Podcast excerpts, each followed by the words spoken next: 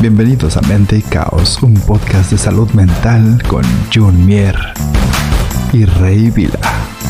Segunda temporada. Los pecados capitales de la mente. Comenzamos.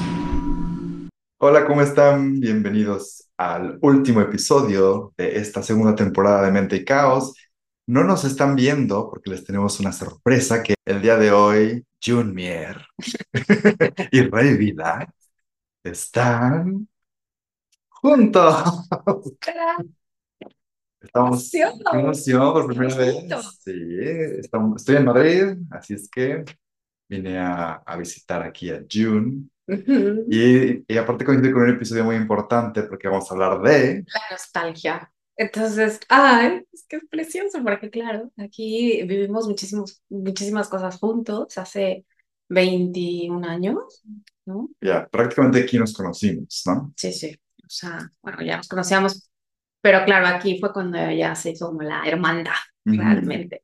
Entonces, Aparte, a mí me produce muchísima nostalgia venir a Madrid. Sí, claro. O sea, yo aquí viví tres años muy importantes cuando te conocí, aquí estudié teatro y cosas de esas. Entonces, venir a Madrid me conecta con muchos recuerdos. Sí. Que ya voy a hablar más al rato de una técnica para combatir la nostalgia.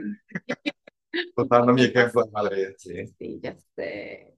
Claro, porque e, eso es lo que pasa, ¿no? Te vas a México y te da nostalgia en Madrid, o te da nostalgia no sé qué, luego estás en Madrid, te da nostalgia México, y así vivimos en la nostalgia. Pero a ver qué es la nostalgia. La nostalgia, este sentimiento maravilloso, ¿no? De siempre estar evocando estos recuerdos y estas vivencias que estuvieron en nuestro pasado y, mm, y, que nos hacen sentir bien. Esto es lo bonito de la nostalgia, ¿no? Por un lado, que es un sentimiento, ¿no? Eh, esta emoción que nos brota cuando tenemos un recuerdo de alguna experiencia y siempre es como hacia lo positivo, hacia lo bonito. Eh, Ahí no es pecado capital todavía. No es pecado capital. Es, ya se convierte más en un pecado capital cuando se va hacia la melancolía. Mm que es este sentimiento, pero que se asocia más a la parte eh, pues de lo triste, de lo depresivo. De, Entonces, claro, aquí como que de alguna manera a veces se puede confundir nostalgia y melancolía. Porque tú puedes estar nostálgico, evocando como buenos recuerdos y, ay, sí, qué bonito, pero si te cambia el chip a sí, pero entonces es que ya no lo tengo y entonces yo ya no vivo donde vivía, ni hago lo que hacía, ni soy quien fui, ni, ¿no? Entonces, o, no tengo a quien quiero, o no. Si te enganchas como a ese pasado, eh, tratando de traerlo a tu presente, pero que ya no está, ahí es realmente cuando ya se vuelve este pecado de la mente y nos puede enganchar ya de la nostalgia a la tristeza o de la tristeza ya a la depresión, claro es ahí donde está el riesgo de eh, la nostalgia, ¿no? Gente nostálgica que vive todo el tiempo en la nostalgia. Que vive en el pasado, vive en el recuerdo. Hemos hablado muchas veces del, del mindfulness, de estar presentes, de la conciencia, y bueno, por eso lo incluimos como pecado capital, porque es vivir en el, pasado, en el pasado todo el tiempo. Sí. O sea, vivir atrapado en algo que ya no existe. Y a mí me pasó. O sea, yo quiero hablar del tema con un ejemplo que a mí me pasó, que es cuando vivía en Madrid yo viví aquí en Madrid, me, me fui a México sin planearlo. O sea, yo cuando me regresé a México, regresé con un boleto de avión de regreso a Madrid. O sea, yo no planeaba no regresar nunca. Okay. Entonces, cuando me fui a México, estaba yo un poco bajo de peso, traía yo unos pues, temas de salud, de que bajé mucho de peso y esas cosas. Y mis papás y dijeron, pues no, no regresas porque no estás bien salud. un poco mal. un poco raro y me hicieron pruebas de muchas cosas. Y entonces hubo un momento en el que me dijeron, no vas a regresar, mi boleto de avión se perdió y yo me quedé sin un cierre. Entonces no hubo un cierre y pasé meses y hasta años añorando en la, en la nostalgia de quiero regresar a Madrid. Y no lo cerré nunca. Entonces yo estaba estudiando teatro, tiene un grupo de teatro muy importante aquí, mis mejores amigos, seguíamos en comunicación. ¿Cuándo vuelves? Es que no sé, ya, hasta que ya dije, no voy a volver, pero se quedó un sentimiento negativo en mi cuerpo Y, y nunca cerré. Entonces, inclusive entré a una escuela de teatro en México donde conocí a mi esposa, bueno, hay cosas buenas, ¿no? Pero hasta 19 años después, regresé a Madrid. Y ese momento en el que me di cuenta que Madrid ya no era el que yo había vivido, mis amigos ya no estaban. Que ya no había bebido. que ya no había vivido. Bebido también, que ya Regresé con un hijo, regresé totalmente distinto, pero fui recorriendo las calles y fui cerrando. o sea, y en, ese momento se acabó la nostalgia formal. Ahora, ahora que regresé, me dio nostalgia, pero chiquita. Nostalgia chiquita. Una positiva, la positiva. Pero yo viví con 19 años de nostalgia negativa, digo. Melancolía. Melancolía. Y yo tenía algo muy atrapado de que decía, y por eso es muy importante cerrar. O sea, cerrar cada ciclo de tu vida es muy importante. Exactamente. Es que ese, este es el punto, ¿no? E, esa es la cereza del pastel. Los cierres, o sea, todos tenemos que ir cerrando ciclos. Claro. Todos tenemos que ir cerrando ciclos. Por ejemplo, hablando un poco de la maternidad, es como súper importante, yo hoy lo veo, ¿eh? a mí cuando me preguntan mis amigos, y se los recomiendo, yo les doy este consejo siempre, oye, vamos a tener un hijo, ¿qué me recomiendas? Yo siempre les digo que a tu mujer la acompañe un terapeuta. O sea, es como súper importante, porque yo ya lo viví sin terapia ni más, ¿no? Y creo que si hubiera estado acompañada por alguien en terapia, me hubiera cambiado completamente todo, porque eh, la maternidad es un abrir y cerrar completamente. Eres una persona al inicio, ¿no? En el embarazo, y eres otra persona cuando nace tu hijo. Y ahí hay un gran cierre. Luego, por eso, todo el tema de los pospartos es tan complicado y luego se puede complicar más, ¿no? Porque mm, las mujeres no tenemos este cierre de ese ciclo que es tu ciclo de mujer soltera, quiero decir soltera en, en cuanto a pues, a hijos, ¿no? O sea, tú ya te vuelves una señora con un niño y tienes que maternar. Entonces te conviertes en otra persona. Sí, es una transformación. Es una transformación. Y pocas veces nos, nos tomamos el tiempo y también la conciencia de decir, ok, ya cambió absolutamente todo. ¿Quién soy? Por eso, por ejemplo, en las mujeres es tan potente esta nostalgia del quién fui, mm. ¿no? Siempre evocando a yo qué sé, a, a, lo que viviste cuando no eras mamá. Claro. Ahora que eres mamá. Entonces, habla mucho de esto también, ¿no? Del cierre. Siempre que tenemos como ciclos, tenemos que ir cerrándolos para que no nos alcance la melancolía. Mm. O sea, porque sí es muy bonito vivir en la nostalgia cuando sabemos que este sentimiento está como algo positivo, ¿no? Como que es algo energéticamente que te lleva como a esta parte linda. Pero muchas veces eso nos, nos lleva a lo otro, ¿no? Nos arrastra al dark side, que es, es que ya no es tan bonito, que ya lo estoy viendo todo en negativo y entonces ya estoy triste y entonces ya estoy depre. Ah.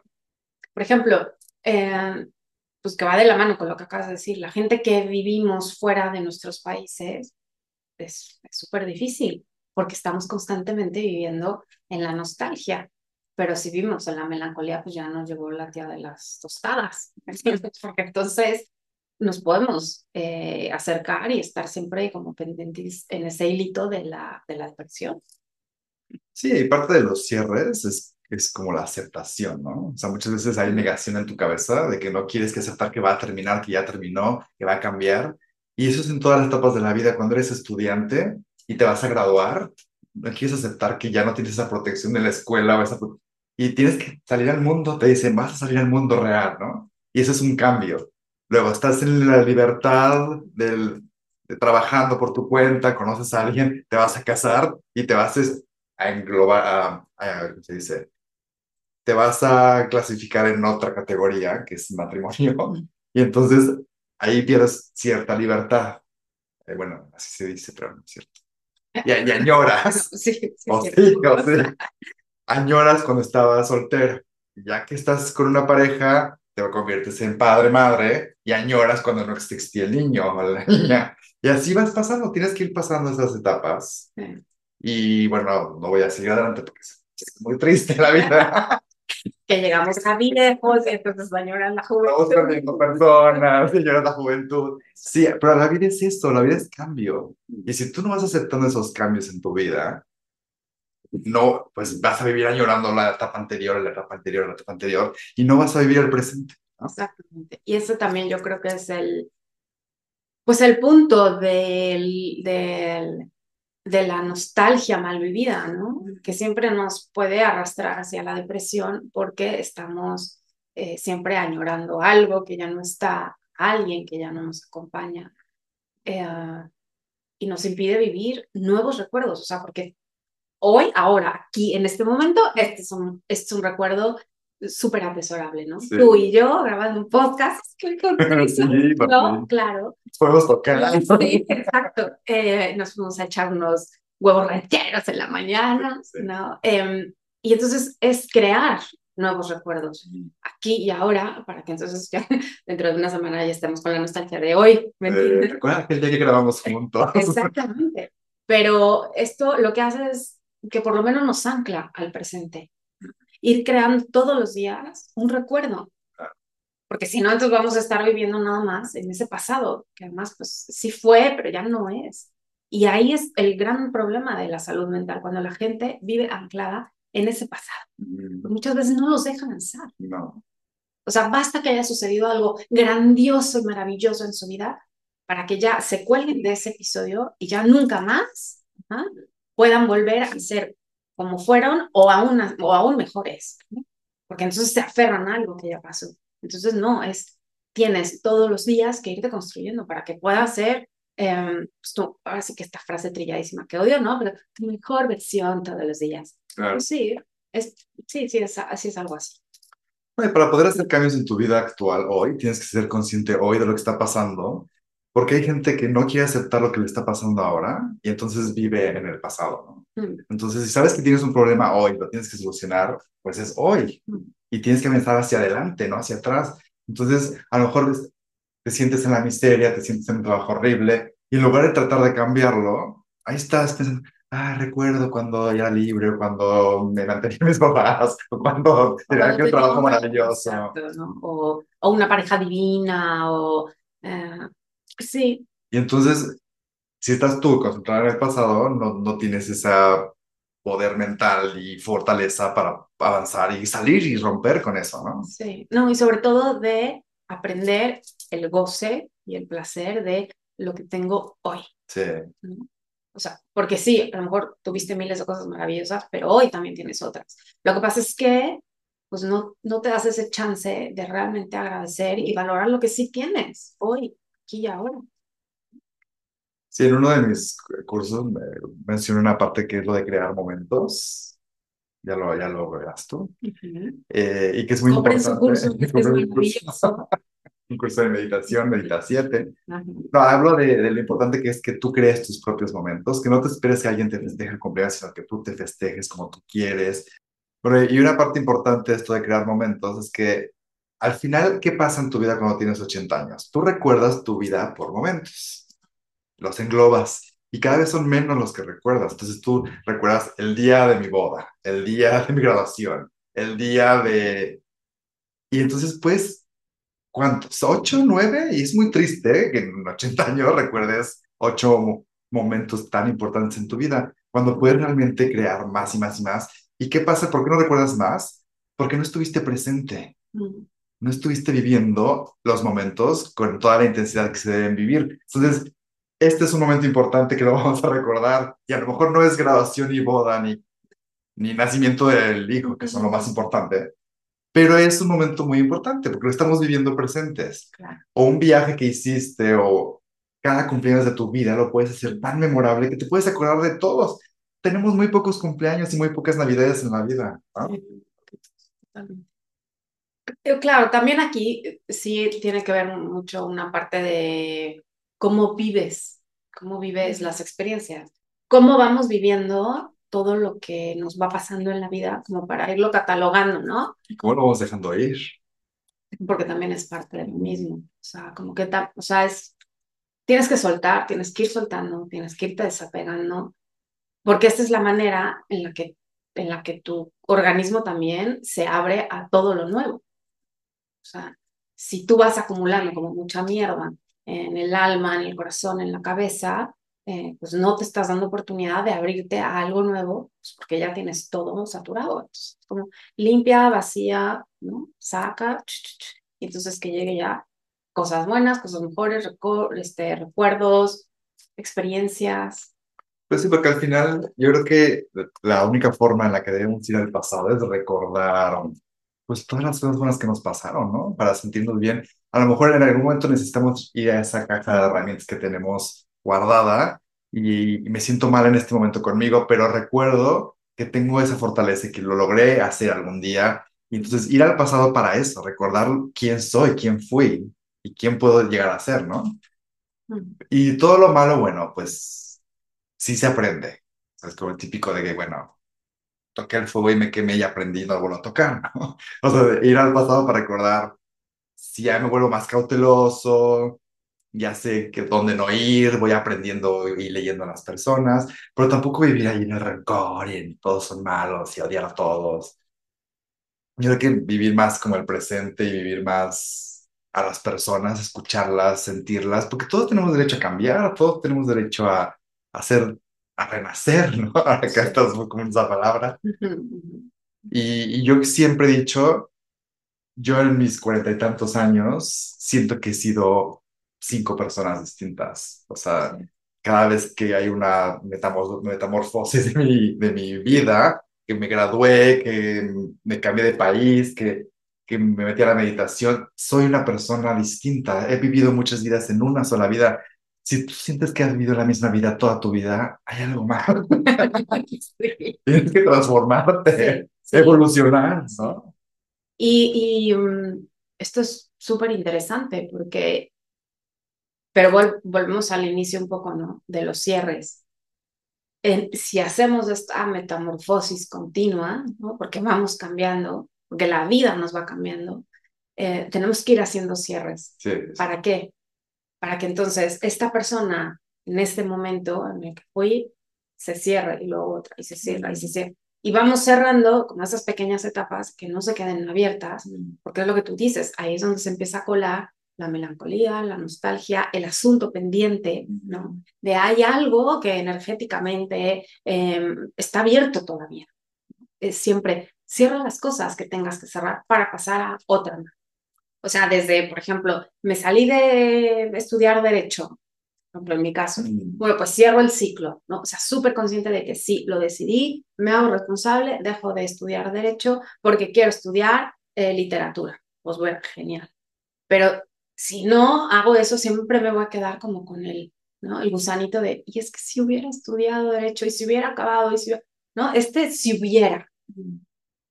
Si le hubiera dicho que sí a no sé quién, no, pues es que haz tu cierre, o sea, consciente, responsablemente, y cortea lo que sigue. Y también comunicárselo muy claramente a la gente que te rodea que luego todo es el cierre, ¿eh? a lo mejor hubieras terminado la carrera, hubieras... Y si, hubiera, si te hubieras casado con fulanito, tu vida sería distinta, no es como, ya supera, ¿no? Sí. o sea, bueno, yo creo que sí, no todos podemos evolucionar al mismo tiempo, y, e igual, pero sí hay que ser muy claros también con la gente que nos rodea, decir, hay un cambio y hay que aceptarlo todos, ¿no? Sí. Ahora sabes de quién hablo. no quiero echarle la culpa a los papás todo el tiempo, pero... pero bueno, es un ejemplo que sucede muy seguido. No nos pasa a nosotros. Pero... No, claro, pero, pero es parte de lo mismo, o sea, porque a lo mejor tú ya aceptaste el cambio, ya hiciste tu cierre, pero esa persona no, y sigue teniendo como esta expectativa en ti. O tu pareja, o tu maestro, ¿sabes? De verdad. Sí, sí, y, y, entonces, pues no, no va por ahí, exactamente. Sí, hablo mucho de la comunicación, porque a lo mejor tú ya lo, lo, pensaste, pero no se lo comunicaste a nadie, ¿no? Y la gente sigue esperando cosas de ti, lo cual, bueno, esperen, ¿no? Pero sí tienes que ser muy claro y congruente con lo que haces y lo que dices, ¿no? Bueno, no, pero yo creo que también hay, o sea, tampoco puedes estar tú cubriendo las expectativas del otro. ¿Me explico? Bueno, habla de la gente cercana. Ya, Sí, pero sí, sí. Pero es que hay gente que dice que no avanza porque también la, su círculo social que los rodea no los dejan avanzar, ¿no?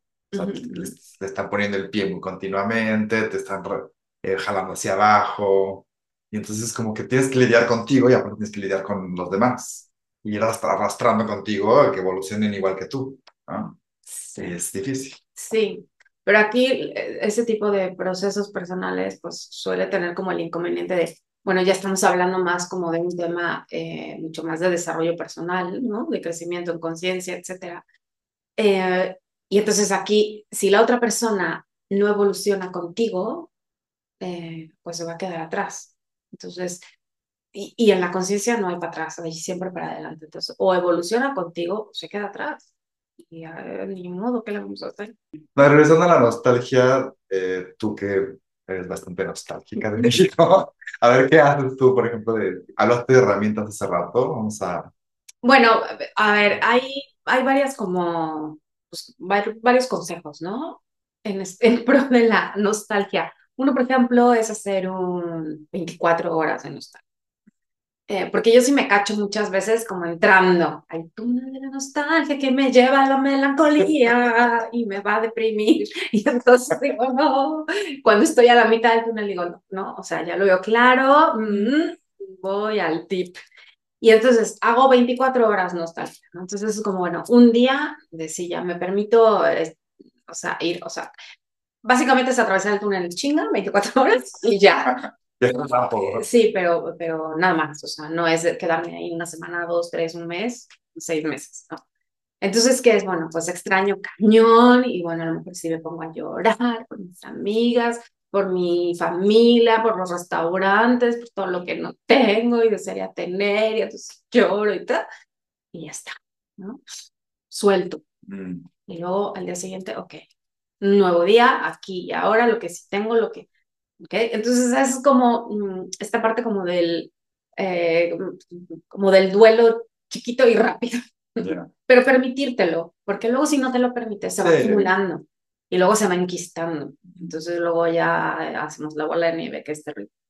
Otro consejo, por ejemplo, es ir creando a partir de la nostalgia, pues estos recuerdos o estas anclas, ¿no? Que te ayuden a recordar eso que tanto extrañas porque te conectan. Por ejemplo, a mí, eh, que, que, estoy dando un taller de literatura todos los lunes en la embajada, me encanta, me encanta ir a la embajada, porque bueno, yo siempre digo, ay, bienvenidos a México, porque estamos en México, pero territorio embajada ya es México. Entonces, y todos son mexicanos, y entonces como el ambiente es como una energía pues, de mexicanos, pues, en el hora del pueblo. Entonces, eh, a mí me, me, me energiza mucho, ¿sabes? Como, wow, chingón, ya busqué este espacio, voy a hablar de México, de literatura mexicana, de escritores mexicanos, que lo mío, lo mío, pues es esto, ¿no? La escritura, la literatura. Y entonces, acercarme a estas, a estas, estas experiencias desde, pues, desde Madrid, pero sintiéndome en México, pues me encanta. Pero luego también encontrar mi restaurante favorito de taquitos de carnitas, de chilaquiles, ¿no? O sea, no es extraño tanto los chilaquiles. Bueno, pues sí, pero entonces me puse a googlear chilaquiles. Bueno, pues ya probé varios. Bueno, ya encontré mi sitio favorito en Madrid de chilaquiles o de taquitos de carnita, ¿no? O como estas rutinas que me encantaban también en México de, bueno, pues a lo mejor encontrar un café que te fascine y que el, el, mesero te trate de con tu nombre y ya te diga, ah, eh, tu, tu capuchino doble, no sé qué, ¿sabes? O sea, como sentirte en casa. Pero eso lo tienes que buscar tú, no va a caer del cielo. sí, claro. También esa es como otro, otra herramienta que vamos a ir creando, ¿no? Em, y luego también, eh, pues evidentemente, alejarte de las redes sociales cuando sabes que te están empezando a hacer daño, sobre todo. O sea, cuando empiezas en este túnel de melancolía, nostalgia, porque estás viendo todo lo que sucede en ese lugar en el que tú no estás, y te está afectando, pues, ok, vamos a descansar de esto, porque hoy y aquí yo sé que me está haciendo daño, ¿no? O sea, por ejemplo, eh, el Día de las Madres, que pues a mí me duele, o sea, yo no estoy con mi mamá, aquí se celebra otro día, no, no es el 10 de mayo, es otro día, o el Día del Padre, estos días como muy representativos, que pues yo no estoy en México y yo sí que hago, pues obviamente le sigo hablando en el día que es, pero ya se me mueve todo porque ya no es, para mí ya no es el 10 de mayo, ya, ¿no? Entonces, ¿qué hago? Pues intento como de alguna manera sí alejarme yo de las redes sociales ese día, porque sé que me afecta, mm. ¿no? Entonces es como, cuidarme. Es eh, cuidar mi momento actual para que el sentirme tan lejos pues no me duela tanto, no me dañe. Y entonces ya tengo como estos, ya, ya llevo aquí seis, casi siete años, ya tengo como este chip integrado de, ok, 10 de mayo le hablo a mi mamá, felicito a mis amigas, mamás, y ya está. Pero tampoco me clavo en el, ¿no? o sea, como se dice, ¿no? No me subo al tren del meme, del, del mame a... Ay, Sí, cierto drama. Exacto, porque yo sé que ahí, pues, sí me puedo ir. Sí, bueno, yo, por ejemplo, a mí me gusta crearme mis, mis propios burbujas, eh, me creo mis burbujas con mi familia, ¿no? O sea, en China no hay nada cercano, por lo menos en Madrid, creo que entre el idioma y la religión y hay unas costumbres que que se llevaron de, España a México, hay bastante cercanía, pero por ejemplo, cuando yo, ahora lo siento porque yo viví en China ocho años, donde estamos totalmente polarizados, no hay, es budismo, es frialdad, es otra cosa, ¿no? Entonces, cuando llegaba el, el, Día de Muertos, que a mí me encanta el Día de Muertos, me encanta eh, artísticamente, color, este, culturalmente y, y de significado, todo me encanta el Día de Muertos. Entonces, pues no nos vamos a tirar el drama, ¿no? Ni a estar nostálgicos. Buscamos receta en internet y nos ponemos a hacer un pan de muerte en casa, se vuelve actividad de la familia. Eh, me traje unos mantelitos de papel picado, ponemos fotos de nuestros abuelos, los, y hacemos nuestro altar y nuestro hijo lo ve. Y aunque no estemos en México, pues lo, lo siente, ¿no? Tenemos, llevamos esa parte y lo creas tú. O sea, no es como de, ay, aquí no se celebra, como, como sufro. Pues no, o sea, tratas de, de, de, crearlo tú solo, ¿no? Y aquí en España, pues lo hemos sentido un poco más cercano y no nos sentimos tan... Pero bueno, yo también llevo 10 años fuera de México y yo sí, eh, como tú dices, he encontrado mis restaurantes favoritos, he encontrado a mi gente, he encontrado... Inclusive tienes que subirte a las festividades de la ciudad. O sea, ¿sabes? Tienes que... ¿Dónde festejan a México? En Shanghai festejaban a México el 5 de mayo, que es más bien una festeja, una festividad gringa, el 5 de mayo. Pero ahí celebraban a México, todos los restaurantes celebraban a México. Entonces yo me iba a celebrar casi la independencia de México el 5 de mayo. Y me dicen, ¿por qué celebran México? Pues en México no se celebra, se celebra en Estados Unidos. Pero yo me conecto con eso porque me hace sentir a mi país, ¿no? Con el cliché de todos los sombreros y las piñatas de burrito y así, pero por lo menos si tú, si tú lo rechazas y dices, no es mexicano esto ya, no, tú únete, únete, flojito y cooperando. Y, sí, tres, sí, andamos en burros. O sea, en realidad creo que debes aprender también a leer la ciudad en la que vives, no rechazarla. O sea, si tú decidiste salirte del país, entonces intégrate, ¿no? No hay que rechazar donde vives porque te vas a sufrir más. Y entonces la nostalgia todavía es peor. Porque entonces no estás viviendo la ciudad en la que vives, ni tampoco estás viviendo la ciudad donde vivías. ¿No? Es terrible. Pero son estos pequeños duelos que tenemos que ir eh, atravesando y también cerrando. Y entonces tienes que ir haciendo como pues tu camino de, bueno, que está bien, Ahora sí, ya después de siete años entendí que ya no vivo, que ya estoy aquí. y entonces, sí. Y entonces pues vas cerrando, ¿no? Como las etapas. Porque claro, al final, cuando estamos hablando de esta nostalgia del inmigrante, eh, siempre tenemos el bendito paraíso de volver a nuestro origen, ¿no? Entonces es esta parte de siempre es, pero bueno, es que México no va a dejar de existir, siempre va a estar ahí. O sea, siempre podemos volver en el momento en el que queda. Pero una de las partes más importantes para mí es que México es mi familia. claro. O sea, claramente México me encanta la cultura y la comida y todo, pero si mi familia no estuviera ahí o no existiera allá. No, bueno, claro. en realidad. Por eso digo, hablo del origen, o sea, eh, sí. Claro, de todo es familia. Sí, claro. Al final, es donde está la familia, donde naces y en donde te haces. En este caso, pues es México. y es muy importante ir cada año o cada cierto tiempo como a, tocar base, a reconectar. Y, y, te da fuerzas para seguir un año más, ¿no? Sí, sí, sí, completamente de acuerdo. O sea, a mí que me pasó esto último de que hace dos años que no voy y que ya estoy dañando las paredes, o sea, ya no puedo, estoy como gato enjaulado, mojado, ¿me entiendes? Sí. de hambre, o sea, ya no sé qué más echarle. no, pero porque evidentemente llevo dos años sin ir. Sí. ¿Qué cabeza? Se me ocurrió pensar que puedo dejar de ver dos años a mi gente, o sea, no, puede ser. No, yo pasé tres años porque no me dejaba salir de China, sí. me encerrados ahí pero sí, tres años, pero lo logramos gracias a los videos, gracias a estar en contacto con todas estas cosas. Sí, sí, sí. Que es una maravilla. Bueno, sí, claro, al final, sí, sí. Realmente yo veo a gente que quiero en pantalla cada vez que se me pega la gana, ¿no? O sea, yo sí he despertado a mis papás a veces en las madrugadas, que ellos están en la madrugada y a mí ya son que en la mañana y yo no me importa porque necesito verlos. Ah, ya. Claro, pero bueno, lo digital obviamente siempre nos, nos acerca, ¿no? La bendita maravilla. O tengo pacientes que se conectan en México y yo estoy en España y es, es divino, o sea, porque realmente, bueno, pues sí, ya las conoceré física personalmente, pero por lo menos en, en pantalla estamos. Bueno, toda esta era, ¿no? Aquí y ahora, ¿no? Eh, nos acerca. Bueno, el punto es que no se dejen atrapar por la nostalgia negativa y los deje avanzar, regresen a sus recuerdos solo pues para sentirse apachados, calientitos. Sí. No, pero que no se queden ahí atrapados y con los hubieras. Y siempre he dicho, no estás muerto todavía. Si ahí tienes un hubiera, pues ve, vea por ello, como dicen aquí en España. Si nos estás viendo, es que estás vivo y que puedes hacer algo aún. Claro. Bueno, Rey. Bueno, vamos a darnos un abrazo aquí en